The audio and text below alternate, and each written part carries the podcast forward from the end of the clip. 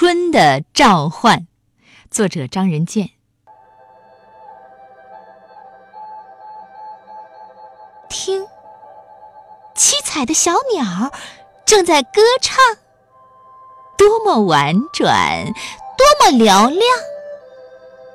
梧桐树刚爆出青嫩的芽，一如你眼中明媚的春色。花朵儿竞相绽放。空气中律动着甜蜜的芬芳，还不快出去走一走，让心沉醉在轻盈的花瓣雨中，让和煦的风吹起乌黑的发，朝向。